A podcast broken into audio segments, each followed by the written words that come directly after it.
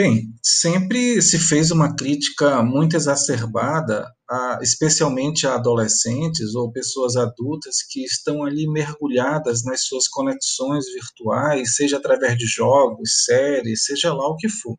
E, e, e nessa crítica exacerbada que se faz a esses indivíduos, é muito comum é, se olhar através da patologia, né? ou seja, enxergando ali introspecções, sentimentos de solidão, é, traços depressivos, e eu não vou negar que muitas vezes sim, eles estão presentes, sim. É, mas uma coisa me chama a atenção. Hoje, uma das, hoje, um dos nossos maiores desesperos acontece no dia a dia quando os sinais de internet parecem cair, né? ou se enfraquecem. E isso traz alguma coisa, traz um desconforto, traz agressividade, traz raiva, traz chateação.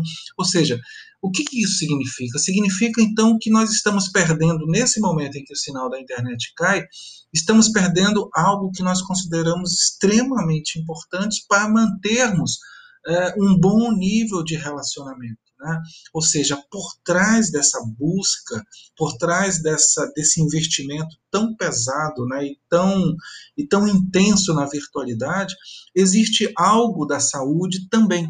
Ou seja, é, o que, é que eu quero dizer com isso? Que existe uma dificuldade de relacionamento objetal? Existe, mas existe uma busca existe uma tentativa, existe uma, uma busca pelo que é possível, né, em termos de alcançar é, o mundo dos relacionamentos sociais.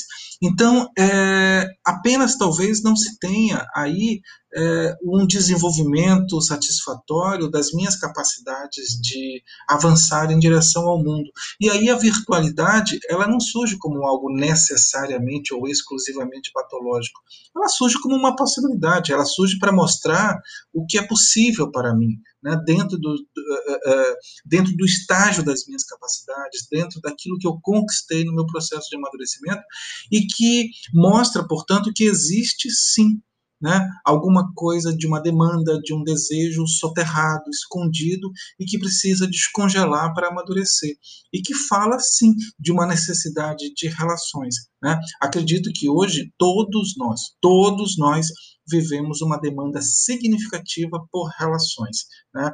É, embora muitos de nós tenhamos conquistado muito em termos de capacidades, como a de esperar, capacidades como a de estar só, nada disso substitui essa nossa necessidade né, de viver no mundo. Né? Impossível pensar o ser humano em um estado de isolamento completo.